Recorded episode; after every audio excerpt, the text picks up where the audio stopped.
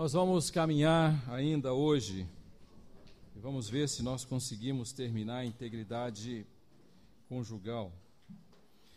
Semana passada nós falamos aqui sobre deixar pai e mãe como parte daquela exigência de Deus, a primeira delas que nós vimos, que significa começo da integridade conjugal obediência aos termos que Deus estabeleceu na Sua palavra. Foi bem moleza, né? Ouvir que deixar pai e mãe tem algumas implicações e eu continuei sendo pastor da igreja mesmo depois do sermão, que me deixou bastante feliz, muito feliz. Mas a segunda exigência também está em Gênesis 2:24, e eu queria muito que você acompanhasse essa segunda exigência. Por isso deixará o homem pai e mãe, e a segunda exigência diz: e se unirá a sua mulher. O que isso quer dizer, hein? Numa cultura como a nossa, onde separação ela é entendida como necessária ou como uma possibilidade, é, essa, essa, essa exigência de Deus faz todo sentido. Por isso, o homem vai deixar pai e mãe e unir-se à sua esposa, significa que numa cultura que tem um peso desproporcional na realização e na felicidade pessoal, eu preciso entender que, uma vez casado, para eu manter a minha integridade, eu preciso estar definitivamente ligado à minha esposa, unido à minha esposa e ao marido, e isso não tem como mudar de maneira nenhuma. Uma das, das partes principais que eu considero dentro de um casamento é quando os dois vão fazer os votos. E vocês já têm visto eu fazer alguns casamentos aqui na igreja. E vocês sabem o peso que eu dou para os votos. E a importância que fica, muitas vezes, quando um fica de frente para o outro. Numa cultura como a nossa, os votos de uma cerimônia não são nada mais do que votos cerimoniais. Mas quando nós estamos naquele momento no altar, e, e eu gostaria de evocar aqui aquele momento na vida dos casados, e aqueles que vão casar pensem bastante sobre esse momento, eles vão olhar para aquele marido, para aquela esposa, e vão ficar de frente um para o outro e vão fazer alguns juramentos. Quais são eles? Me ajudem. Oi? Desculpe. Fidelidade. Prometo. Ok. Ok. Senti um tom Patrícia. Ah, amar o meu cônjuge na alegria, na dor. Ah, vocês estão acompanhando bem isso aqui? É um juramento tremendo esse daqui. E sabe perante quem é feito? Perante o Senhor. E Ele está ouvindo o nosso juramento naquele dia e ele está olhando para aquele juramento em que nós dizemos: Eu prometo diante da igreja, da família, dos amigos e do Senhor, que desse momento em diante eu irei. E então o indivíduo faz aquela série de juramentos. E que mesmo que minha esposa ou meu cônjuge perca a saúde e as medidas, ainda assim eu prometo amar até que a morte separe. E aí o indivíduo caminha e esse modo de pensar nosso parece parece um pouco exagerado o que eu estou dizendo aqui para você, mas como eu tenho dito para a reunião de casais em alguns grupos, o IBGE disse que nós evangélicos somos o grupo que mais divorcia no Brasil. Solteiros, sabiam disso? Agora vou dar uma notícia boa para vocês que o IBGE deu no último censo nós somos o grupo que mais recasamos também. Não é interessante isso? Agora, eu fico surpreso quando eu olho para o fato de que nós somos detentores daqueles que, de, que dizem ou que assumem de que nós temos a verdade, e temos. E que nós somos especiais, e somos, porque somos amados por Deus. Só por isso e que nós temos de Deus todo o cuidado da parte dele, e Deus, de fato, na sua graça, cuida de nós, porque nada há em nós que nos recomende ao cuidado dele. E ainda assim, quando temos que sustentar um casamento por causa de alguma situação pessoal, a única coisa que nós fazemos é abrir mão, eu não quero mais, não me satisfaz mais, não me alegra, não traz nenhum tipo de realização e eu estou vivendo uma vida que não mais me agrada e eu gostaria de me separar.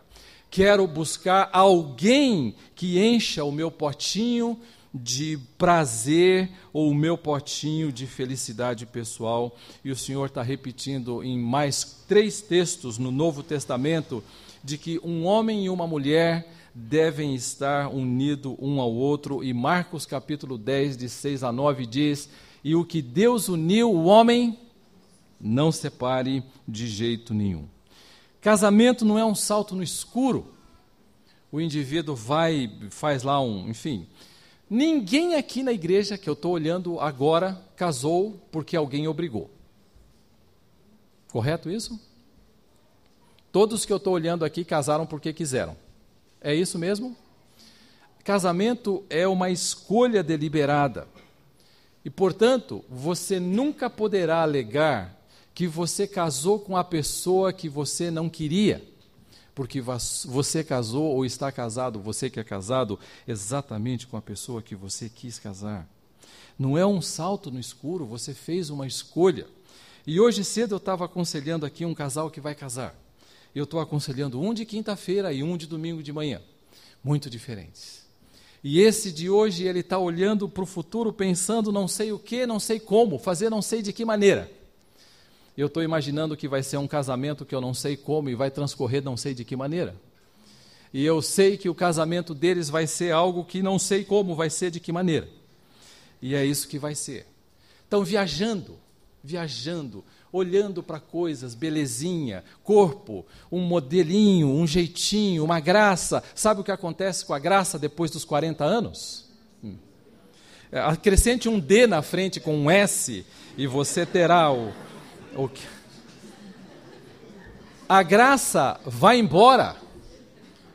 E o indivíduo que vai casar com uma pessoa pensando em graça, em formosura, em beleza, precisa saber que num dado momento do seu casamento vai ter uma grande frustração. Não é um salto no escuro, é uma escolha. Eu preciso escolher bem alguém que tenha valores alguém que tenha compromissos que eu posso, enfim, que eu posso pensar sobre isso. Os jovens podem olhar para o coma que a gente tem escrito já há um bom tempo para tomar suas decisões. Não é uma questão de conveniência, vou casar porque é melhor do que ficar em casa. Isso não é para ser assim, mas é de obediência, não é uma questão de dar sorte. Você deu sorte no seu casamento, você não deu. Você deu azar, mas é o quanto um cônjuge está disposto, desejoso, determinado de trabalhar pela continuidade e permanência daquele casamento. A união de um homem e uma mulher num casamento, para você ter uma ideia como essa violação é grande, e isso faz com que a sua integridade suma, é para estar tá baseada muito mais num compromisso do que em sentimentos. Por isso, algumas manhãs você vai acordar e vai olhar para o seu cônjuge e vai dizer: Mas eu não sinto nada por ele. Não é? Claro que é. Naquele dia e naquele momento, você vai ter que ter uma decisão e um compromisso que norteie e que governe o seu amor é uma escolha, é uma decisão. Essa união é para estar baseada num compromisso muito mais do que em atrações ou sentimentos. De outra forma, o que vai acontecer é, é que você sempre vai ficar sujeito àquelas oscilações dos, das emoções. Hoje eu estou um pouco mais afeito e nós estamos mais nos amando, então o casamento é uma beleza. Amanhã nós não temos nenhum tipo de afinidade, o casamento é uma desgraça. E em todo momento eu preciso saber que eu tenho um compromisso, e isso é uma escolha, é uma decisão, é um compromisso. E eu não posso entender que esse amor vai ser mantido a vida toda simplesmente por sentimentos ou atrações, porque elas vão embora. E se você já teve aula comigo em algum momento, em algum seminário ou aqui mesmo no Nutra, você vai saber que os meus sentimentos acompanham as minhas decisões. E todas as vezes que eu faço decisões, os meus sentimentos vão atrás. Mas muitos de nós jogam a integridade conjugal na lata do lixo, exatamente porque não quer ficar unido ao seu cônjuge para sempre. E aqui nós temos uma situação de violação dos termos da aliança. Em Provérbios capítulo 2, verso 17, gostaria que você abrisse lá. você tem um texto curtinho, é só um versículo. Casamento é uma aliança feita perante o Senhor, no qual homem e mulher manifestam estar comprometidos não só numa fidelidade e honra mútuas, mas também comprometidos com os termos da aliança dados pelo próprio Deus 2:17. A qual deixa o amigo da sua mocidade e se esquece da aliança do seu Deus.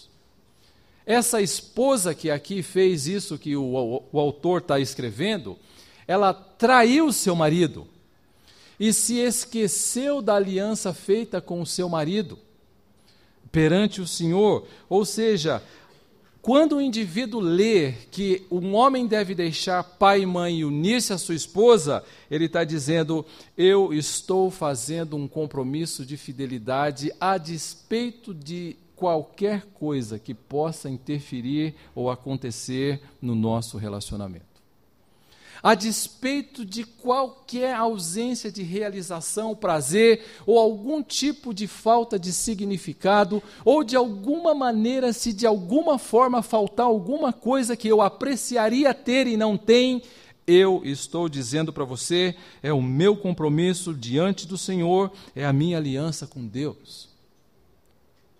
E aí você tem um indivíduo que pode virar a mesa aqui nesse momento é a promessa de permanência, ainda que haja perda de vigor, de posição, de situação. E o indivíduo casa e daí a pouco, por exemplo, um, dois anos, a esposa tem um grave acidente e ele diz: O que é que eu vou fazer agora? Continuar amando sua esposa. Continuar amando sua esposa. A moça casa e o marido tem algumas limitações em algum lugar e alguém diz: Ah, cai fora. O que fazer? continuar amando o seu marido. O casamento é um compromisso onde marido e esposa estão diante de Deus aceitando a responsabilidade e eles se comprometem a diante de Deus estarem honrando aquilo que Deus estabeleceu na sua palavra para marido e para esposa.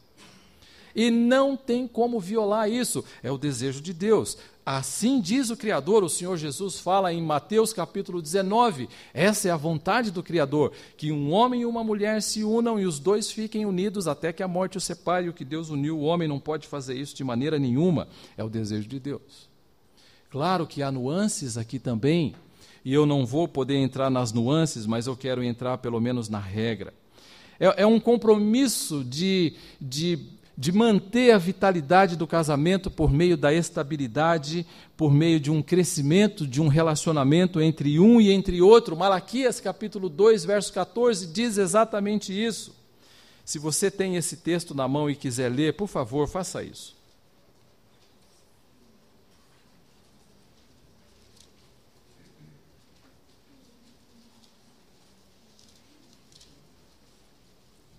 Malaquias 2,14, que diz: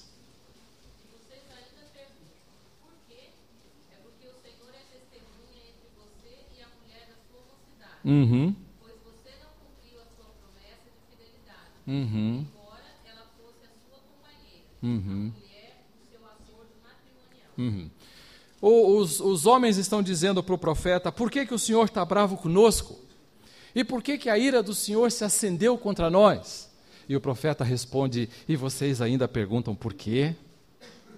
Vocês traem os seus cônjuges e vêm para as festas e cultuam a Deus e ainda perguntais por quê? Não é interessante isso que ele está dizendo?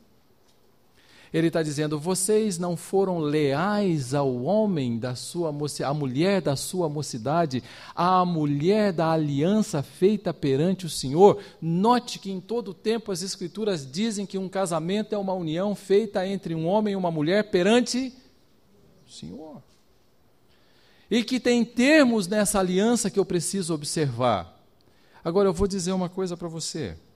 Deus tem especial prazer e pegar o tolo na sua idiotice. E o indivíduo pode julgar ser alguém extremamente habilidoso em ocultar o seu pecado. Deus trará luz. E isso é algo que eu preciso dizer para você bem claramente: Deus trará luz, de alguma maneira. E ele tem especial prazer em fazer isso de uma maneira que torne o pecador que julga ser alguém que oculta de pessoas, mas não pode ocultar do Senhor o seu pecado, ele tem especial prazer de tornar isso razoavelmente público. Por isso, nesse texto, o profeta está dizendo: sabe o que acontece com vocês? Vocês estão perdendo a integridade conjugal de vocês porque vocês estão violando os termos da aliança feita perante o Senhor e vocês não deviam fazer isso de maneira nenhuma. E essa é uma decisão, é uma escolha e provavelmente você vai ter situações no seu casamento que você não gostaria de maneira nenhuma, mas a, a, as três exigências de Deus estão caminhando e nós estamos caminhando nelas. Dizem: a primeira, deixe pai e mãe. Segunda, una-se à sua mulher e não se separe dela. Aconteça o que acontecer, haja o que houver, não se separe. Depois o Senhor regula o divórcio. E num momento seguinte, o Senhor regulamenta o divórcio e certamente ele oferece alternativas para certas situações, mas isso jamais deveria ser entendido como regra. Isso precisa ser entendido como uma maneira de Deus legislar em cima do pecado do homem. Mas não como regra. A regra é essa que eu estou dizendo para você. É um compromisso para estar baseado na razão, na vontade. É minha escolha, Isaías capítulo 1. Vinde, pois, e arrazoemos, diz o Senhor. Ainda que os vossos pecados são como a escarlate, eles se tornarão brancos como a neve. Ainda que são vermelhos como o carmesim, se tornarão como a lã. Se quiserdes e me ouvirdes, comereis o melhor desta terra. Mas se recusardes e, for, e fordes rebeldes, sereis devorados à espada, porque a boca do Senhor o diz. Não é uma questão emocional esse compromisso, é volitivo. Você pense bem o que você está fazendo. Avalie bem o que você está fazendo. Né? E tome bem as suas decisões. Vinde e arrazoemos. Há um pecado grande, venha que o seu pecado vai ser purificado. E você que tem um pecado vermelho como o carmesim, você terá um pecado que será purificado e você será branco como a neve. Mas se você me recusar ouvir, então você terá consequências. Se você me der ouvidos, você terá outras consequências. Se você não me ouvir de jeito nenhum, saiba que sobre você virá, e sobre a nação aqui, perdas. Se você me ouvir, sobre a nação de Israel virá ganhos. É claro que isso não se aplica à igreja diretamente. Mas, sem dúvida alguma, o que se aplica à igreja diretamente é de que, de alguma maneira, Deus vai nos favorecer ou não ou Deus irá nos envergonhar ou não. E isso eu preciso deixar claro para você também. E é por isso que quando eu estou assumindo um compromisso de ser uma, um com uma pessoa, avalie bem, namorados, avaliem bem. Essa pele lisinha, isso vai embora. Hum? O, o, o, o, rostinho esticadinho, a testa, os olhos, a roupinha, a, enfim, a finura do corpo. A Veja fala hoje sobre cintura de pilão. É uma reportagem grande, inventar um comprimido que tira a gordura da cintura. Vai vender adoidado. Não é verdade? Vai vender adoidado. Vai matar o povo, mas vai vender adoidado, porque o, porque as contraindicações são tão grandes na página seguinte, mas quando ele leu a primeira, ele já ligou para o farmacêutico. Né? E tomou uma caixa. Quando ele lê a segunda, ele já está morrendo no hospital. Né? Mas ele está tomando os comprimidos dele. Isso vai acabar. E quando isso acabar, vai restar o que do seu casamento? E se isso sustentava o relacionamento, e quando isso desaparecer, vai desaparecer também o seu casamento. Ele foi para o Beleléu, para onde o Santos foi hoje, depois do jogo com São Caetano. Compromisso com o Senhor tem um custo. E eu preciso entender que tem esse custo. Lucas 14, eu queria que você fosse até ele e desse uma olhadinha nele. Lucas 14, de 28 a 33.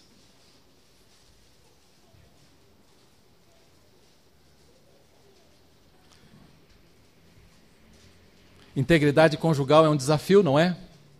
Integridade moral é um desafio, tanto quanto a conjugal. Pois qual de vós, pretendendo construir uma torre, não se assenta primeiro para calcular a despesa e verificar se tem os meios para concluir? Para não suceder que, tendo lançado os alicerces e não a podendo acabar, todos os que a virem zombem dele, dizendo: Este homem começou a construir e não pôde acabar. Qual é o rei que, indo para combater outro rei, não se assenta primeiro para calcular se com dez mil homens poderá enfrentar o que vem contra ele com vinte? Caso contrário, estando o outro ainda longe, envia-lhe uma embaixada pedindo condições de paz. Assim, pois, todo aquele que dentre vós não renuncia a tudo quanto tem, não pode ser meu discípulo. Sabe aonde ele está dizendo isso? Viver uma vida de obediência em discipulado com o Senhor Jesus Cristo exige algum tipo de custo. Custa. Eu vou abrir mão de desejos ilícitos, desejos, minhas vontades fortes, aqueles desejos de fazer as, os meus pecados acontecerem, meus, a minha determinação de acontecer, a, a, minha imoralidade, eu dar vazão a ela. Tem um custo isso dentro do casamento.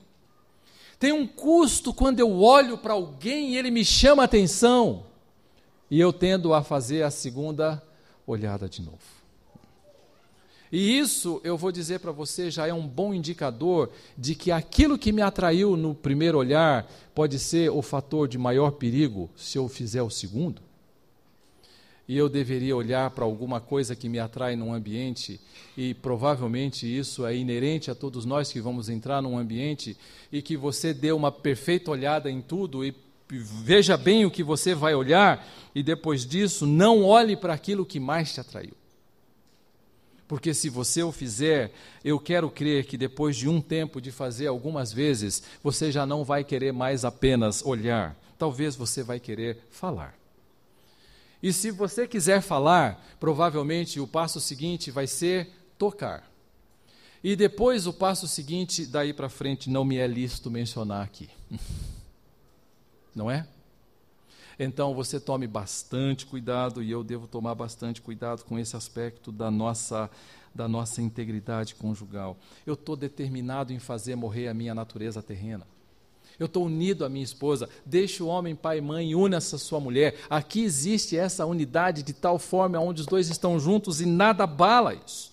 É um compromisso de integridade conjugal que passa por aquilo que eu penso e eu vou tomar conta dos meus pensamentos e das minhas lembranças. Muitos de nós carregam um, um, um, banco de dados que é um banco de dados totalmente imoral.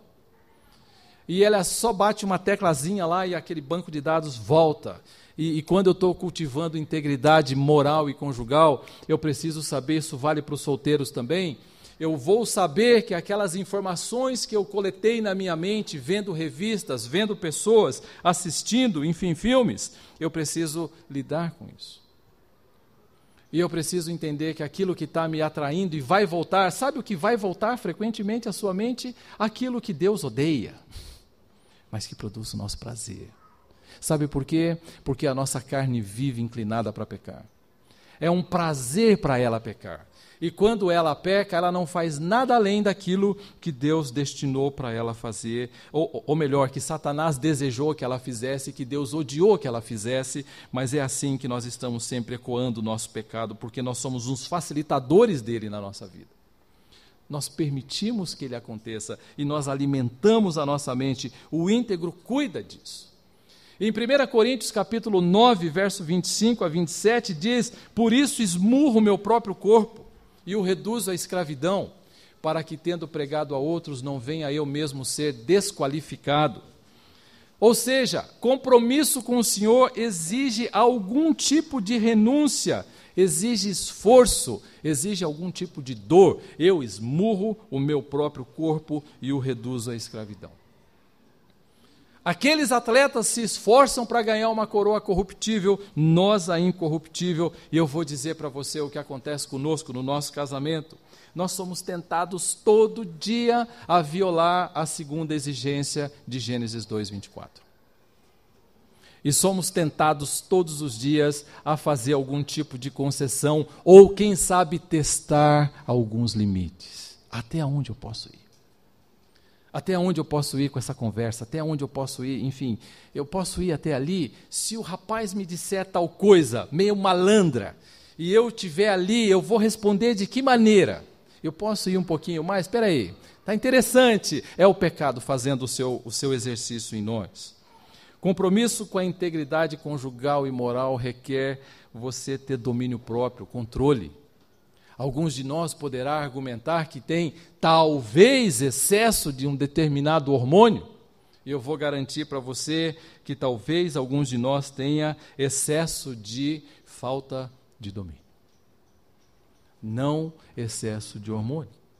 Falta controle, falta controle.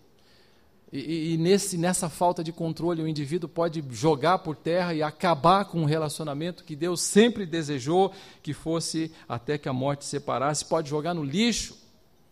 E ele então vai, vai invadindo a sua, um mundo que é proibido, e ele deveria ter domínio sobre aquilo. Algo me chama a atenção, eu estou tomando a decisão de não olhar, de não ver, de não ligar, de não ler, de não conversar, enfim de não pôr a página do computador naquele site específico XYZ.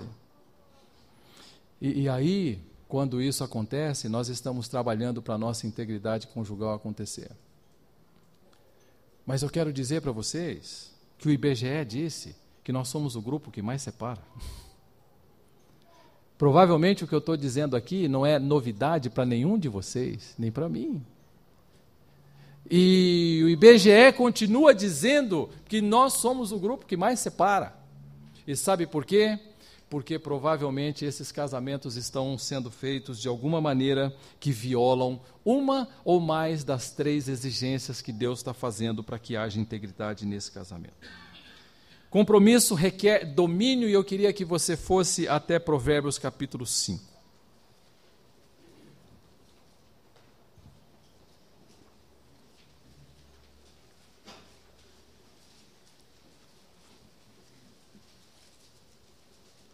Filho meu, verso 1, atende a minha sabedoria e a minha inteligência inclina o teu ouvido. Qual o propósito? Para que conserves a discrição e os teus lábios guardem o conhecimento. Sabe qual é o propósito do indivíduo prestar atenção à sabedoria proposta por Deus? Para que ele seja discreto e seja uma pessoa que tenha entendimento de como viver sua vida em santidade. E aí ele começa o argumento dele. Porque os lábios da mulher adúltera destilam favos de mel, e as suas palavras são mais suaves do que o azeite. É aquela coisa do elogio. Você é a pessoa. Eu nem consigo entender como é que o seu marido não percebe isso. Olha que você é alguém tão especial que eu não entendo como é que a tua mulher não dá conta disso. E por aí vai. Se eu tivesse uma pessoa como você, seria a pessoa mais feliz do mundo. Você está diante de uma mulher que destila favos de mel, que a Bíblia chama de adúltera. Adúltera. Não há nenhum adjetivo mais elogioso para essa pessoa do que adúltero. Adúltero é, é, é o adjetivo mais elogioso que essa pessoa pode receber é o que ele pode fazer de melhor, é dizer para esse indivíduo que ele, ele que destila favos de mel, ele é um adúltero. O fim dela é amargoso como o absinto, agudo como a espada de dois gumes. Essa é a página do dia seguinte. Aqui nós estamos falando do, do, do dia posterior e o indivíduo, depois de ter cometido seu ato e jogado por terra a sua integridade, ou quem sabe ele tenha maculado a sua, a sua, a sua, a sua integridade pessoal, moral, conjugal, ele vai descobrir que essa pessoa não tem nada a perder, que o fim dela é um fel só, e, e, e ele vai fazer parte disso. Pior, os seus pés descem à morte os seus passos conduzem-na ao inferno. Ela não pondera a vereda da vida, anda errante nos seus caminhos e não o sabe. Agora, pois, filho meu, dá-me ouvidos e não te desvies das palavras da minha boca. Afasta o teu caminho da mulher adúltera e não te aproximes da porta da tua casa. Por que não aproxima? Por que não faço contato? Por que eu não ligo? Por que eu não falo? Por que eu não mando e-mail? Porque se eu fizer isso, o próximo passo é, talvez, a consumação. Daí porque ele está dizendo: afasta os teus caminhos dessa casa, sai fora, cai fora. Não, não dialoga, não liga, não escreva, não mande e-mail, não receba ligação, não faça nada. Tira o seu time de perto da porta dessa casa, para que não des a outro a tua honra e os teus anos a cruéis. Eu vou pegar o que Deus tem me dado e oferecer para outra pessoa participar dessa área da minha vida, para que os teus bens, dos teus bens, não te fartem os estranhos e o fruto do teu trabalho não entre em casa alheia. E aí o indivíduo que patrocina com recursos, com dinheiro, com, com, com, pagamentos de motéis e hotéis e jantares e coisa e tal, ele está dizendo: isso que você está fazendo é pegar o seu bem e dar para estranhos e não deveria acontecer. E ele vai dizer mais: e gemas no fim da tua vida, quando se consumirem a tua carne, quando se consumirem a tua carne e o teu corpo, e digas lá no fim, isso daqui que ele vai dizer para você, como aborreci o ensino e desprezou o meu coração a disciplina. Deixa eu dizer o que ele está dizendo. Ele está dizendo alguma coisa do tipo como, por exemplo, quando você ficar velhinho, você vai olhar para trás e vai dizer: Ah, se eu tivesse feito diferente, seria melhor. Isso é sabedoria? Isso é tolice. Sabedoria faz certo hoje. Hoje.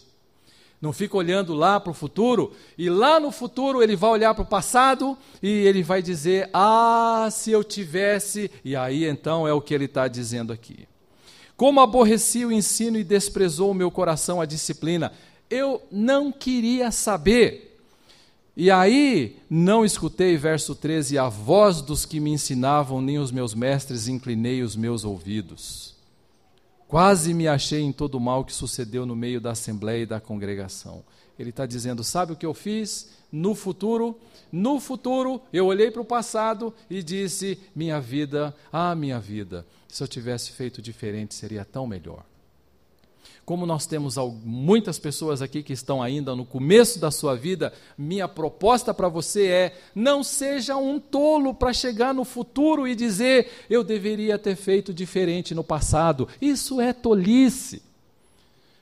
Faça de tal maneira que você possa hoje, no presente, viver de tal forma que você ouça os seus mestres e dê ouvidos ao ensino e não dê ouvidos a esse tipo de corrupção que rola solto. Pelo contrário, você fale e ouça e você possa dizer: Eu não quero aborrecer o ensino, esse é o ensino, eu vou obedecer. E pronto. Vou lidar com isso, é, é o que eu deveria fazer. Domínio próprio. Para não chegar mais tarde e dizer: Perdi meu tempo. E aí eu vou dizer para o indivíduo: Perdeu. E o dia passado foi, não tem retorno pelo contrário, tem danos e provavelmente causou muitos deles. Mas mais, a pessoa íntegra fica satisfeita com a provisão que tem. Então, quando você sair daqui hoje, que tal você dizer para o seu cônjuge, para sua esposa, depois quando você for embora, sabe que você é a pessoa que mais realiza a minha vida e eu estou plenamente satisfeito ou satisfeita, alegre, completamente cheia de realização por ter você como esposo ou como esposa? Verso 15 do capítulo 5. Bebe a água da tua própria cisterna e das correntes do teu poço. Derramar-se-iam por fora as tuas fontes e pelas praças os teus ribeiros. Você vai pegar as coisas que você tem pessoais no seu corpo e vai dar para outra pessoa? É o que ele está dizendo aqui. Bebe da água da tua própria cisterna, satisfaça-se com seu cônjuge. Sejam para ti somente e não para os estranhos contigo. Seja bendito o teu manancial e alegra-te com a mulher da tua mocidade.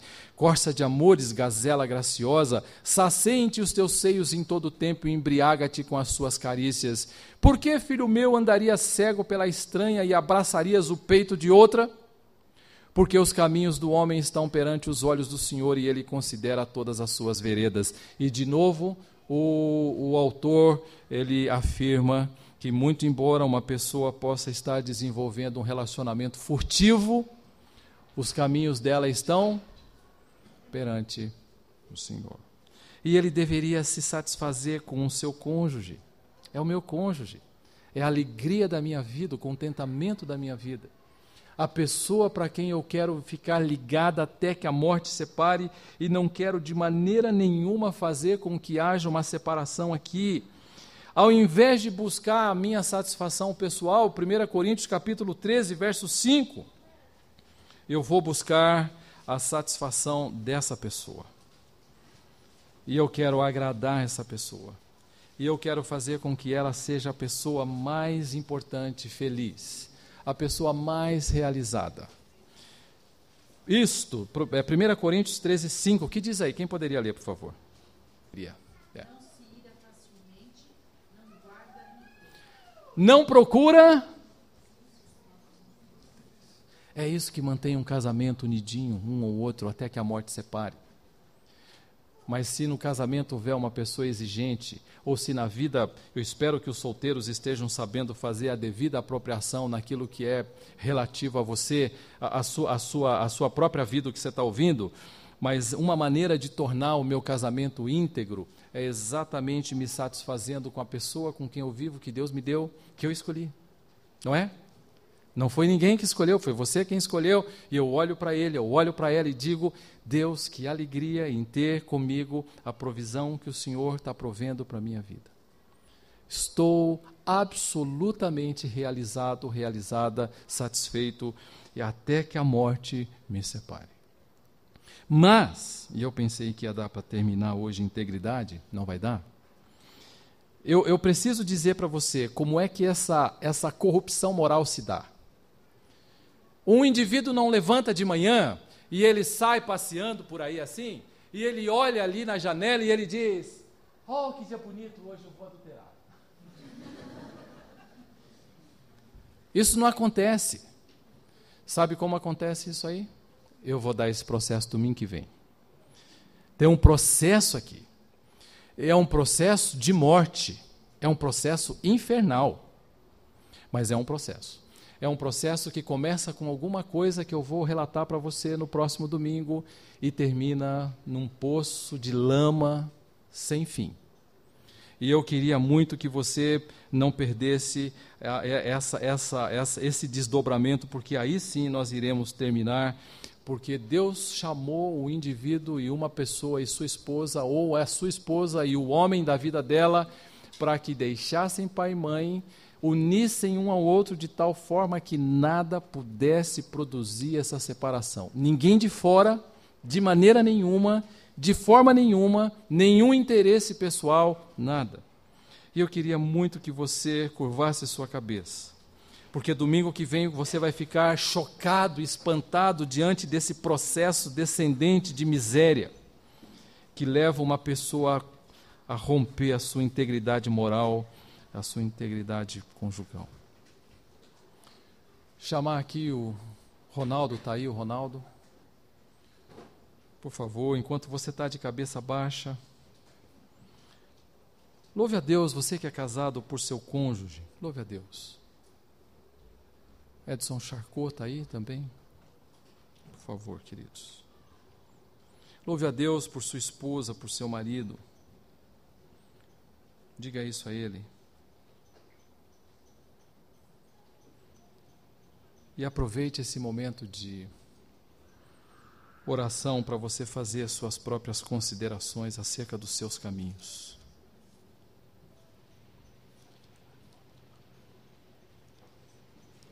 O homem deve deixar pai e mãe e unir-se à sua esposa.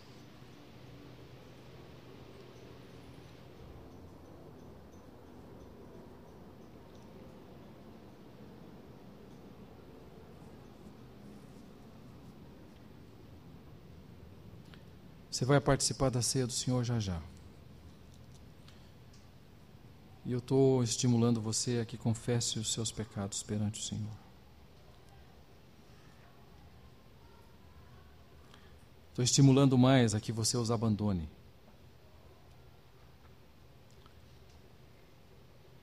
E então participe sim do pão e participe do cálice.